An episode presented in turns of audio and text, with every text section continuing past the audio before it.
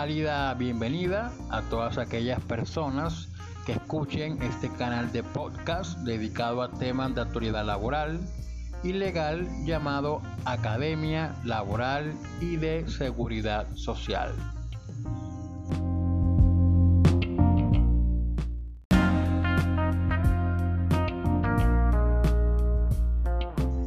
En el episodio anterior les adelanté iba a haber un nombre de este canal de podcast. Pues bien, el nuevo nombre es Academia Laboral y Seguridad Social. Ahora se preguntarán por qué le cambié el nombre y por qué le puse como le puse. Pues bien, la primera razón es que un amigo me lo sugirió. Ese amigo me llamó al celular y me comunicó todas las percepciones que tenía acerca del blog, del canal de podcast y la página de Facebook, que todas tenían el, el nombre de Rincón Jurídico de Hugo. Y me comentó que el término rincón debería de cambiarlo por cuanto él me, expresó que me estaba subestimando con el, con el nombre y que estaba colocando demasiado pequeña la información que estaba transmitiendo a través de los canales de Facebook, del blog y del podcast, a pesar de la calidad del contenido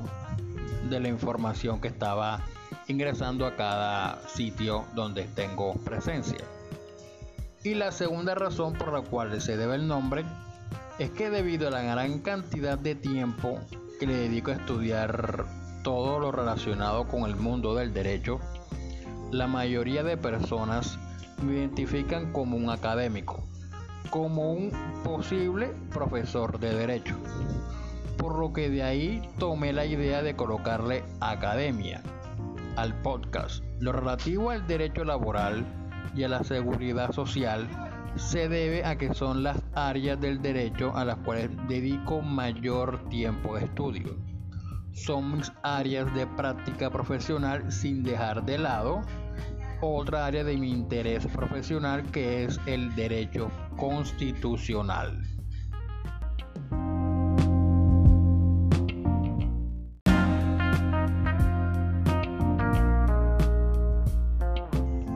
este nuevo episodio trataremos una sentencia reciente de la Sala de Casación Laboral de la Corte Suprema de Justicia donde hubo un cambio de jurisprudencia acerca del término de convivencia para acceder al reconocimiento de las pensiones sobrevivientes cuando el fallecido es un afiliado al sistema general de pensiones, es decir, aquella persona que se encuentra realizando las respectivas cotizaciones para cubrir los riesgos de invalidez, vejez y muerte, por lo que no cuenta con un derecho pensional consolidado.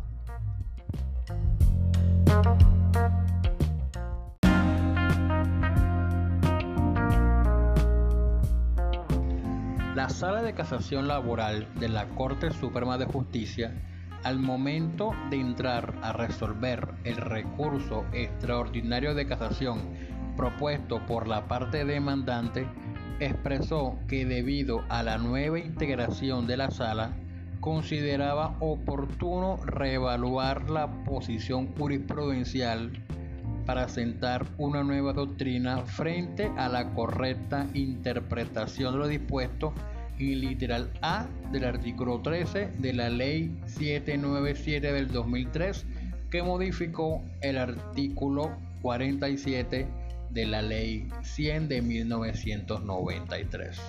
con tal de armonizar los fines del sistema integral de seguridad social en general y la pensión de sobrevivientes en particular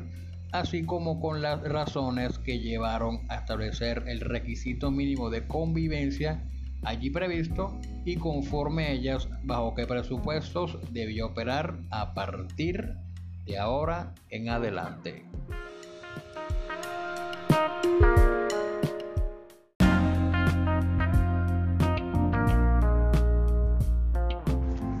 La sala laboral de la Corte Suprema después de realizar varias consideraciones en torno al sistema integral de seguridad social, expresó que de conformidad con lo dispuesto en el literal A del artículo 13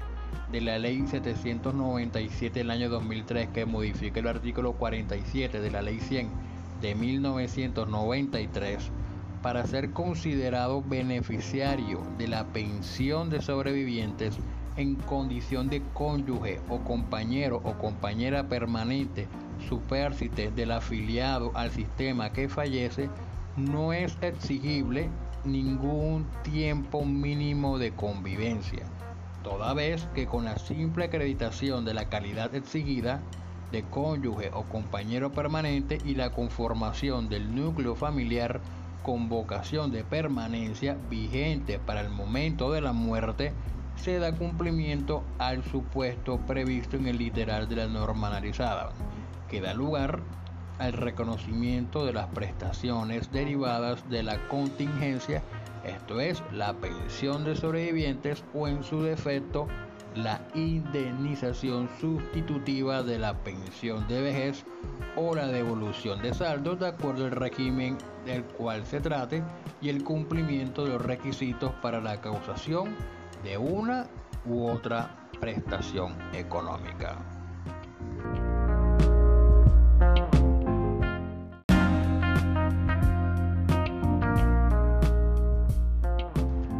Asimismo, la Sala Laboral de la Corte Suprema de Justicia consideró que en cuanto a lo dispuesto en el artículo décimo del decreto 1889 del año de 1994,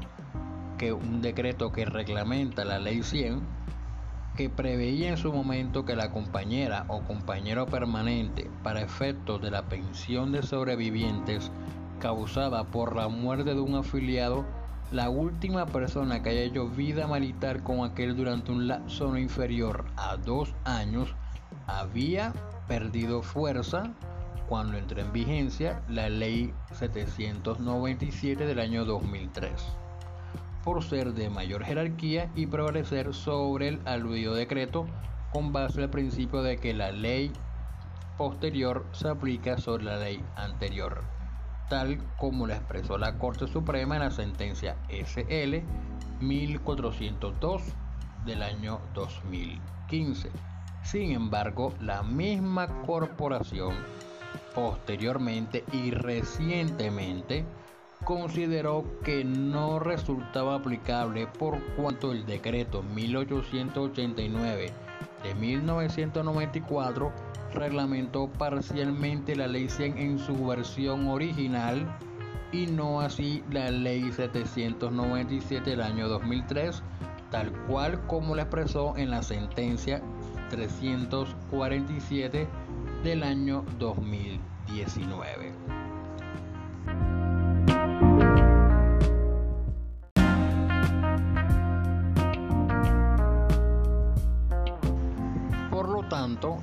Sala laboral de la Corte Suprema de Justicia precisó su jurisprudencia en el sentido de que cuando fallezca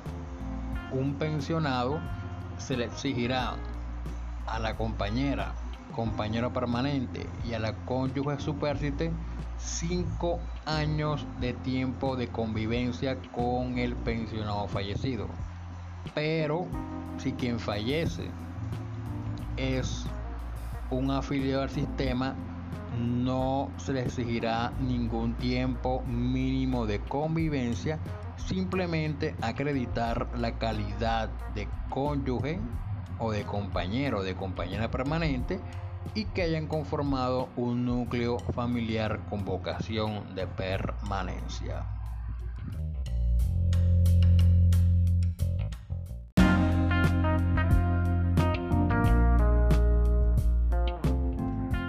Esta sentencia es una locura cuando entra a resolver el recurso de casación que interpuso la parte demandante. Por un lado, empiezan diciendo que como hay una nueva integración en la sala laboral, entran a reevaluar el criterio jurisprudencial sostenido por esa corporación acerca del tiempo mínimo de convivencia. y dicen que en el caso de los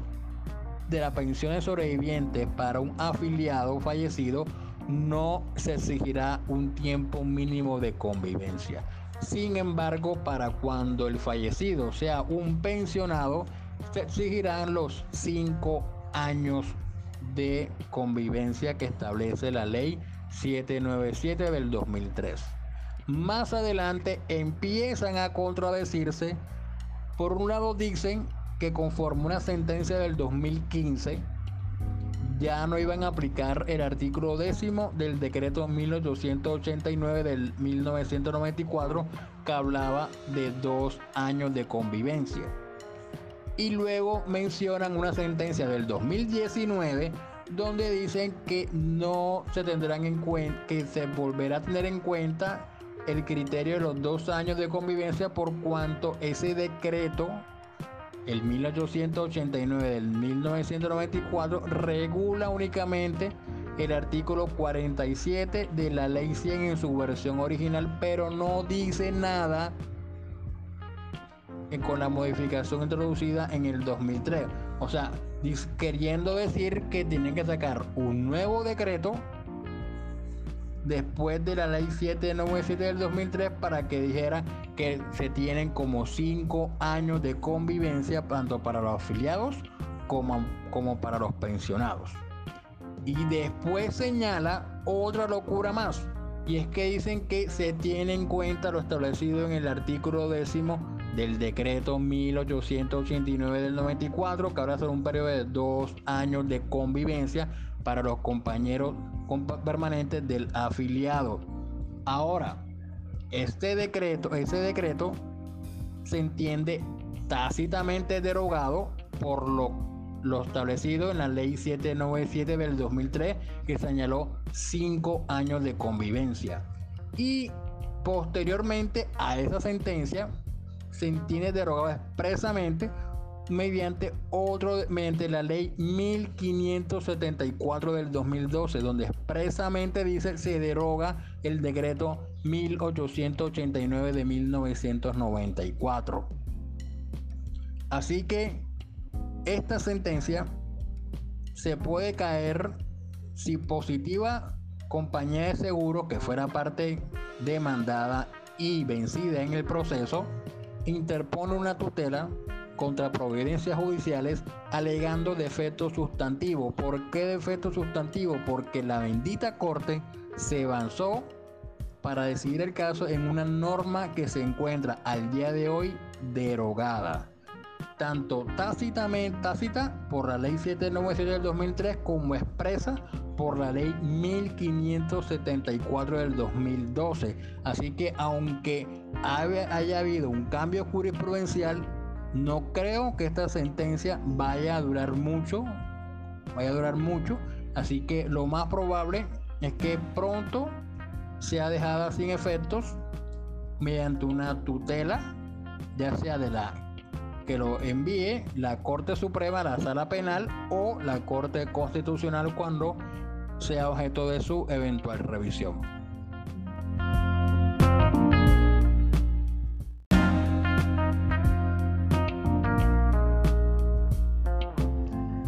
El máximo órgano de la jurisdicción ordinaria en su especialidad laboral y de seguridad social, al expresar que el artículo décimo del decreto 1889 de 1994 fue subrogado por el Decreto Único Reglamentario del Sistema General de Seguridad Social,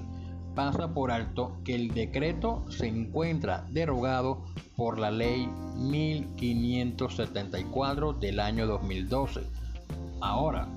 si en gracia de discusión planteáramos que la Ley 1574 del 2012 derogó en lo pertinente lo contemplado en el decreto 1889 de 1994, teniendo en cuenta que la ley mencionada toca el tema de la condición de estudiante para el reconocimiento de la pensión de sobrevivientes, aún así lo dispuesto en el artículo décimo se encuentra derogado tácitamente, atendiendo lo contemplado en el inciso segundo del artículo 71 del Código Civil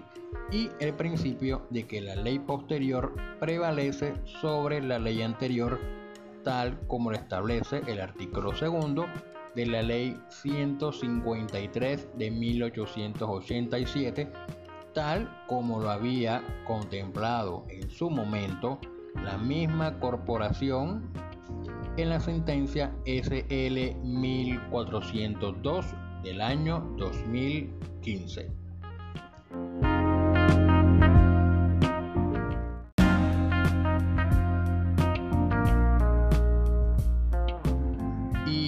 Finalizar, agradeciendo a todas aquellas personas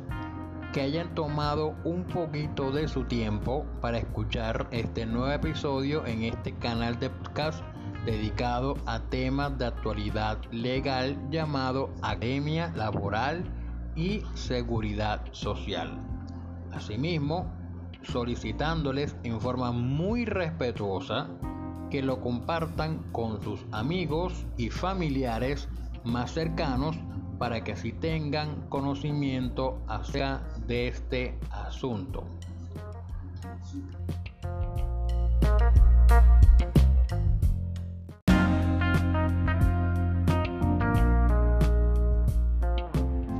De igual manera, los conmino muy respetuosamente a ingresar a la página de internet www.osadiajurídica.com debido a que somos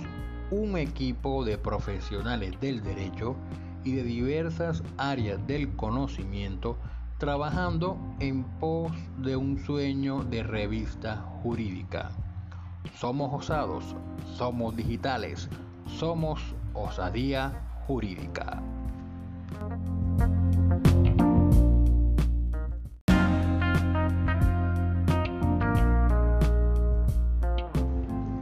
Asimismo, los invito cordialmente